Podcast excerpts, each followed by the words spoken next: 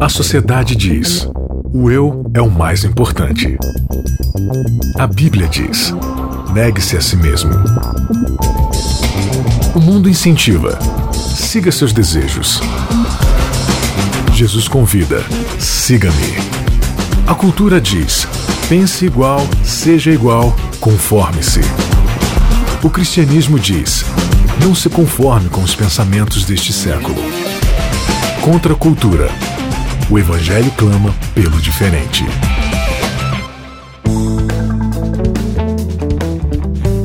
Seja mais uma vez bem-vindo a um Contra Cultura, um episódio do Contra Cultura. Já estamos aí no sétimo episódio. Eu sou Bianca Oliveira, é muito legal ter você aqui com a gente. Esse, como eu disse, já é o episódio número 7 da série O Chamado da Igreja. Você pode ouvir e baixar aí todos os programas, todos os episódios através do seu aplicativo de podcast que é, vai reunir aí todos os episódios para você ouvir quantas vezes quiser, tá bom? Procure aí por Contra Cultura e assine o nosso canal. É totalmente de graça, você não paga nada por isso isso. E aí você pode nos ouvir também é, fora do aplicativo é, de podcast, lá no site da Rádio Novo Tempo também, tá bom? Obrigada pela sua companhia de sempre aqui comigo. Isaac Rezende, tudo bem, Isaac? Olá, Bianca. Olá, querido ouvinte. Estamos aí mais uma vez para mais uma deliciosa lição. E também hoje, ela que estava um pouquinho afastada aqui do Contra Cultura, mas Uhul!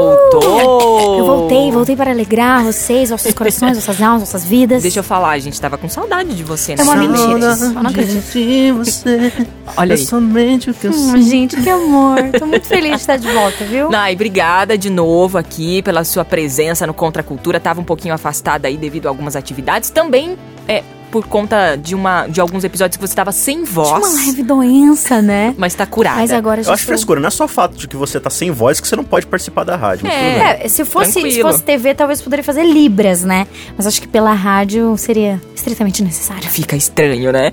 Ó, na semana passada a gente estudou aqui no Contra Cultura, no episódio 6, como Jesus se misturava com as pessoas. E nesse episódio número 7, nós vamos conversar aqui sobre a inexplicável bondade de Jesus. É, nesses episódios aí, 6, 7, 8 e 9, pelo menos, a gente vai poder é, conversar um pouquinho mais sobre a figura de Jesus, que eu acho é, que tem muita coisa pra gente aprender com Cristo, né? Eu Uma ou não- duas, é, pelo menos. uma ou duas, né? Coisa básica, assim. Ele não tem nada para nada de tão especial, assim, pra ensinar pra gente, né? Só que não. É, muita coisa legal aqui pra gente poder é, conversar, pra gente poder bater um papo. E esse episódio, é claro, você mais uma vez está convidado a participar aqui com a gente do Contra Cultura, tá bom? Lembrando que esse é um podcast do programa Código Aberto. É mais uma opção aí pra você estudar a Bíblia de uma maneira diferente, pra ter aí é, é, o assunto aqui mais debatido, discutido. E tá sendo bem legal aqui essa parceria que a gente tá fazendo com Código Aberto, tá? O programa da TV Novo Tempo, tem- que tem também nosso guia de estudo. Bom, Jesus desejava o bem das pessoas, né, Isaac? E esses dias, numa conversa que a gente teve, você soltou uma frase que eu achei muito bacana. Você falou assim: o oposto de Deus não é o diabo. Hum. O oposto de Deus somos nós, né? Somos nós. Qual a diferença entre nós e Jesus quando o assunto é bondade, hein? É, a diferença leve é que Jesus, quando ele faz a bondade, ele faz pensando na pessoa que está recebendo a sua bondade. A gente, quando é bom, a gente faz geralmente com coisas ocultas no nosso coração. A gente é bom por interesse, a gente é bom porque ser bom para aquela pessoa vai me trazer algo diferente, seja com a comunidade, seja diante de Deus, né, no sentido de olha Deus, como é que eu sou bom, estou fazendo, né? Então, eu até tenho uma frase que eu gosto de falar que o verdadeiro converso, ele não converte apenas do mal que ele fazia, ele se converte das razões pelas quais ele fazia o bem. Né? Então, assim, as razões que nos levam a fazer o bem, diferente de Jesus, elas são egoístas. Né? E a gente pode falar um pouco mais sobre isso, porque é, geralmente quando a gente quer fazer o bem, a gente fala assim, não, porque um jeito de a gente evangelizar é fazer isso pela pessoa. Não, isso é evangelizar, ponto. Né? Fazer o bem é você viver o evangelho. E aí a diferença é que Jesus ele não fazia para, ele fazia pra. Né? Ele fazia pela pessoa. Ele fazia pra, depois disso, fazer alguma coisa. Ele tinha no seu coração um genuíno desejo de ajudar as pessoas. Até pra fazer o bem, às, às vezes a gente é mal, né, Nai? A gente até falou sobre egoísmo em alguns episódios Sim. aqui do Contra a Cultura, que tem a tal da selfie da bondade. Eu não sei, eu acho que foi o Isaac que é colocou alguma essa Ah, selfie gente, da eu tenho uma- bondade. esses dias eu, eu vi uma postagem de alguém é, que resolveu fazer determinada coisa na rua com um mendigo e se gravou fazendo e postou na, na internet. Do Qual tipo, o ó, tô aqui, objetivo tô aqui com disso? mendigo, alimentando mendigo. Quantas curtidas essa coisa merece, né? Quantas curtidas essa caridade merece? Mas a gente é muito. ah, como diz no inglês, acho que o inglês expressa melhor, self-centered, que é centrado em mim mesmo. O tempo todo a gente tá ligado na gente mesmo. Agora, então isso quer dizer que a gente, ao fazer a bondade pra alguém, a gente não posta nada? Como é que é isso? Então, aí vai da- do seu coração, entendeu? Genuinamente, fala sério, pra que, que você tá postando isso? Às vezes você fazer esse tipo de coisa pode te ajudar a incentivar outras pessoas, Uhum. né? Você tá numa comunidade e tal. Mas, sério, pensa, pensa sinceramente mesmo, pra que, que você tá fazendo isso? né? Você você sabe, você sabe por que, que você tá fazendo isso. Deus sabe e você sabe também, né? Então, assim, chama mais galera, né? Chama o pessoal, vamos, vamos, né? Não fica o tempo todo só você querendo aparecer, né? Enfim. Tem outro jeito de você mobilizar o pessoal também, né? É, isso é, é- isso é importante, porque hoje, até na- nessa era pós-digital que a gente vive, é inevitável, assim, né? O lance de postagens e tal. Eu acho muito legal é você numa rede social poder incentivar outros jovens Sim. ou seus amigos e tal a, a- a participarem de um projeto ou uma ação urbana e tal. Isso é muito bacana, mas realmente, quando a gente para pra observar se realmente isso está sendo feito é, para divulgar ou se aquilo tá sendo feito pra, ó, é, selfie da bondade, né? Hashtag selfie da, bon- selfie da bondade. Porque esse nosso desejo de mostrar pros outros que a gente tá bem, que a gente é feliz, que a gente é do bem, né? Todo mundo come bem, todo mundo é, assim, extremamente alegre, bem resolvido, bem casado, tem vários amigos, né? Tem o, o- Leandro Carnal, ele fala que quanto mais seguidores você tem no Facebook, mais vazio você é. Daí ele até fez uma, uma brincadeirinha falou assim: eu só tenho 100 mil seguidores, né? Brincando, mas é lógico que hoje esse, esse lance dos valores mudou bastante, né? Com, com as redes sociais e o lance da bondade entra dentro desse contexto todo, né? É, tem uma outra questão aqui que é o seguinte: por que, que a gente sabe que a gente deve ser bondoso com as pessoas, mas muitas vezes a gente não é? O que, que acontece? A gente não tá entendendo o que, que é amor? É isso? É o que a Nayeli falou, né? É, a gente tá até conversando um dia desses. É, é impressionante como tudo na Bíblia, quando qualquer discussão que a gente vai ter, se você olhar no fundo, você vai voltar para um, um coeficiente, digamos assim, uma variável, que não é tão variável assim, que sempre vai ser essa questão que ela acabou de falar, que é o autocentramento, né? É pensar só em mim mesmo. Então, geralmente, o, o que que é natureza pecaminosa que a gente não entende? É tendência para pecar? Sim. Mas qual é essa tendência? É a tendência da autossobreviência. Então, E da autossuficiência. isso. Então, assim, sempre que eu estiver diante de uma situação, a minha inclinação vai ser pensar no que isso me, me beneficia. Então, por exemplo, eu sou pego de calça curta, como se diz, né? Eu sou pego assim no, no ato ali, né? E aí, qual é a minha primeira tendência? É mentir para poder me safar dessa situação. Então, quando a questão é bondade, eu chego pra uma pessoa e ela tá precisando de dinheiro, tá precisando de alguma ajuda, eu penso assim: que esforço eu vou precisar fazer? O esforço vai, vai compensar? Vale a pena pra mim? Tipo, que prejuízo eu vou ter para ajudar essa pessoa? Hum, deixa eu calcular aqui, não vai afetar meu salário, vai afetar. Ou então, eu, tipo, vou ter que abrir mão de, né, de fazer aquele programa hoje à noite com minha namorada, com meu namorado, com minha esposa e tal. Então a gente sempre calcula o que, que é melhor pra mim e não pro outro. E quando você avalia a vida de Jesus, meu, foi do início ao fim, Jesus pensando assim, ó, como eu posso servir melhor as pessoas. Jesus, no, no final, imagina você, você ter o poder de se salvar, você ter o poder de acabar com tudo, e você pensa assim, não, mas se eu fizer isso, as pessoas que dependem de mim vão morrer. Vão estar tá perdidas para sempre. Então, até o final, ele vai pensando assim: ó, o que, que eu posso fazer pelo outro? O que, que eu posso fazer pelo outro? Desce da cruz, você não é Jesus, desce daí. Não, mas se eu fizer isso pensando em mim, cara, qualquer momento durante o ministério de Jesus todinho que ele pensasse em si, a nossa salvação estaria acabada. Acabada, não tinha mais como. Essa era a tentação de Satanás no ministério de Jesus todinho, e foi assim até a cruz. E Jesus conseguiu vencer isso. Essa é a grande diferença entre mim e você. né? E aí, assim, até muitas vezes a gente fica assim, né? Não, a gente tem que ser que nem Jesus. O que, que Jesus faria no meu lugar? É, que roupa Jesus vestiria? Que isso, que aquilo? Que música Jesus ouviria? O que, que Jesus faria no meu lugar? Ele morreria pelas outras pessoas. Você tá disposto a fazer isso? Então não vem comparar seu código de vestimenta com Jesus, não. Que Jesus morreria por você com roupa, sem roupa, com roupa ruim, com roupa boa. Ele morreria. A gente não tem como se comparar com Jesus. A gente tem como mirar em Jesus. Aí sim. Isso é muito legal porque o amor, é, a palavra amor no português, a gente até comentou isso aqui, né? Ela, ela tem vários significados. Você ao mesmo tempo que ama o seu cachorro, você ama o seu esposo. Gostoso, é, ou ama o mousse, ou ama o verão, ou ama o inverno, enfim. No grego já, já tem algumas Sim. outras é, questões, né? Que é o ágape, o eros, o Filéu. filéu, e tem o paternus, né? Que eles também chamam e tal. E é interessante porque o amor de Jesus é ágape, é aquele que doa, é aquele que, que dá a vida, né? Isso é muito e aquele que interessante. não ama por causa de, ele ama porque ele é. Exatamente. Ele não ama por condição Diferente do nosso, que é o Eros, é um amor egoísta, né? Sim, Que tem a ver sim. com o erótico também, mas até uma outra linha de que é amar o que você não tem. É aquele amor egoísta, do tipo. É um amor Je- despertado pelo meu desejo. Exato, exatamente. Então Jesus, olha, por você eu dou minha vida. E nós, é mais ou menos assim, se você não me amar, eu te mato. Uhum. É, é um, é um negócio muito é, centrado em nós mesmos, né? Es- Esse lance da bondade, às vezes a gente quer fazer, a gente acha bonito, a gente acha legal, a gente sabe que é o certo, mas esse lance do egoísmo, de assim, querer as coisas pra gente, pensar na gente, pensar no tempo, é, é- é realmente complicado. Até o negócio da selfie da bondade aí, a, a Nay citou o, o caso do mendigo. Às vezes, às vezes a gente tem vontade de falar, ai, esse final de semana vou fazer uma ação, sabe? Eu tenho que fazer, gente. A gente tá. E assim, aí você para e pensa, ai não, mas deixa pra semana que vem, porque essa semana eu tenho Tô que resolver. É, tô cansada. cansada, eu tenho que resolver aquilo, tenho que resolver aquilo lá, tá, tá, tá, tá, tá. ou seja, sempre voltando pra nós mesmos, né? Sempre procrastinando o bem. Isso é, é sério, né? A gente. Mas é que eu acho que assim, quando você olha pra descrição de 1 Coríntios 13 do que é o amor, parece uma coisa idealizada surreal pra nossa realidade humana e finita.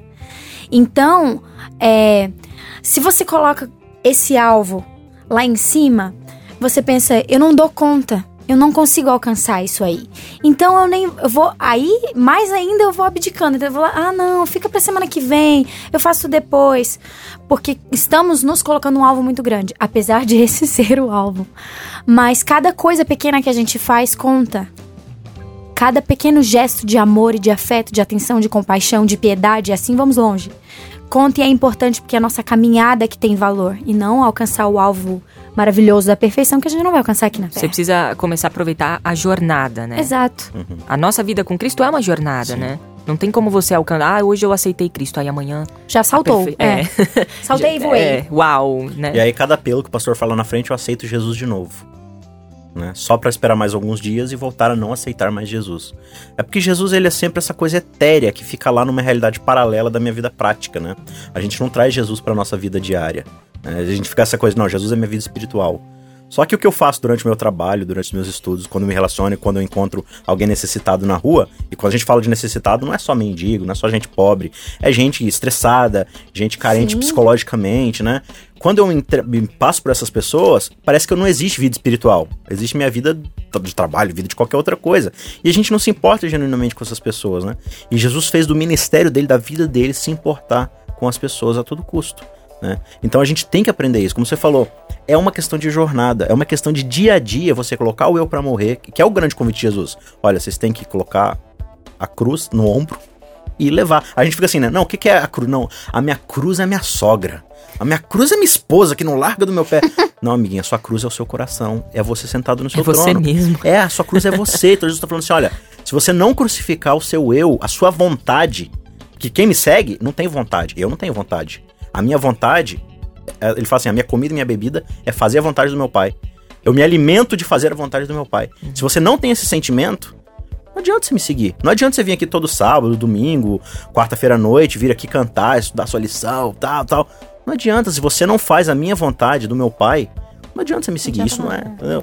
No, a gente não, não, não leu o texto-chave aqui no comecinho do, do, desse episódio, mas lá em Mateus 23, 37, você tá com, com, com um verso aí já aberto, Tô. Nai? Lê pra gente. Jerusalém, Jerusalém, que matas os profetas e apedrejas os que te foram enviados.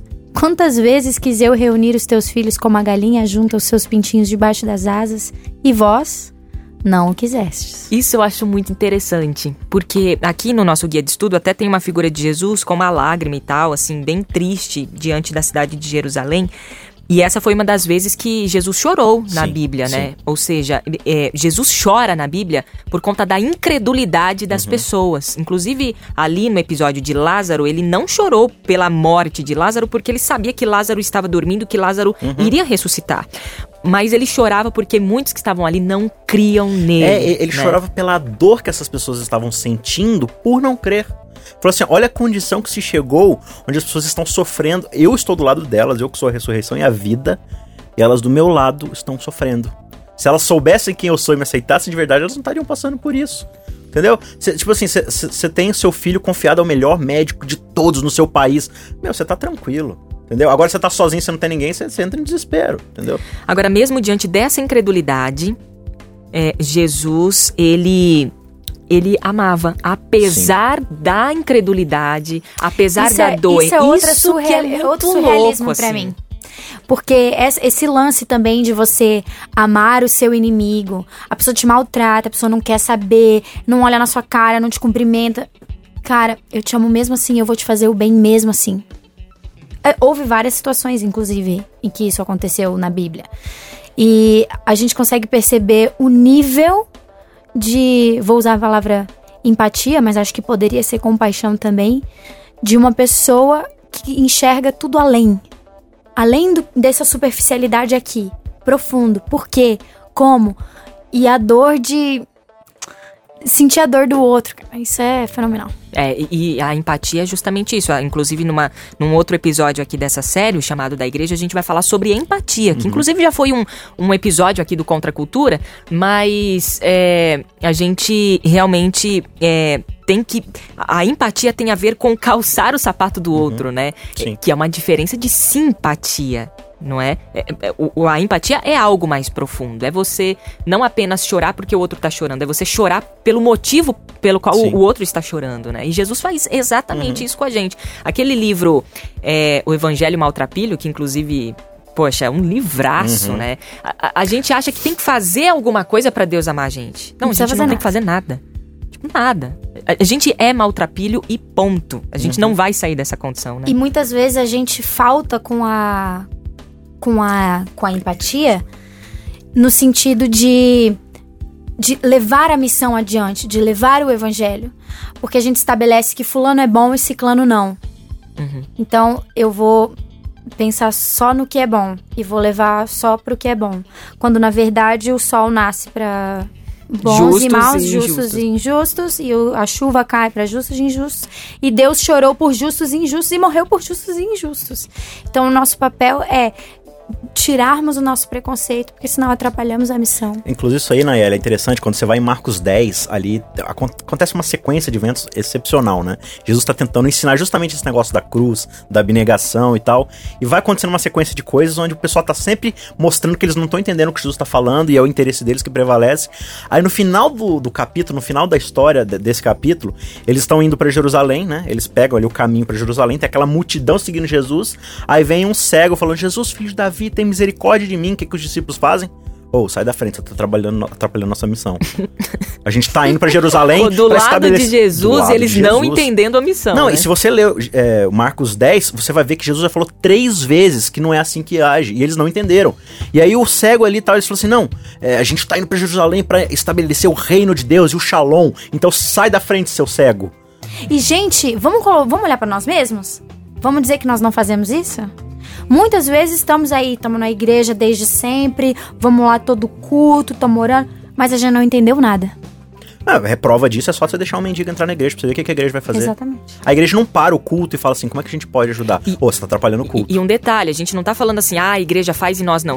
E, nós a somos não, a igreja. Nós somos a igreja, é, Eu acho exatamente. que no sétimo episódio dessa série a gente já entendeu que a gente tá falando da igreja, a gente tá falando de uma comunidade que inclui eu e você. A gente tá Exato. tá falando da nossa realidade. Exato. Agora, olhar para Jesus, assim, é, é, realmente algo assustador, né? Você, você vê o patamar, quão longe que ele está. De Jesus realmente olhar para aqueles que tinham recusado tudo que ele havia feito e, e, chorado por essas pessoas. Ele não ficou indignado, né? E aí eu fico pensando, qual é a nossa postura hoje, né? Quando você recapitula alguns dos grandes personagens da fé assim, da Bíblia, por exemplo, você pega Abraão, que era o pai da fé e um grande amigo de Jesus, né? De, de Deus ter falado assim: esse é meu amigo. Quando Deus chega, né? O próprio Jesus, com alguns anjos, chega para Abraão, leva ele até Sodoma e Gomorra, que era a cidade mais ímpia que existia naquela época. Né? E aí ele fala assim: Eu vou destruir esse pessoal. Qual é a reação de Abraão?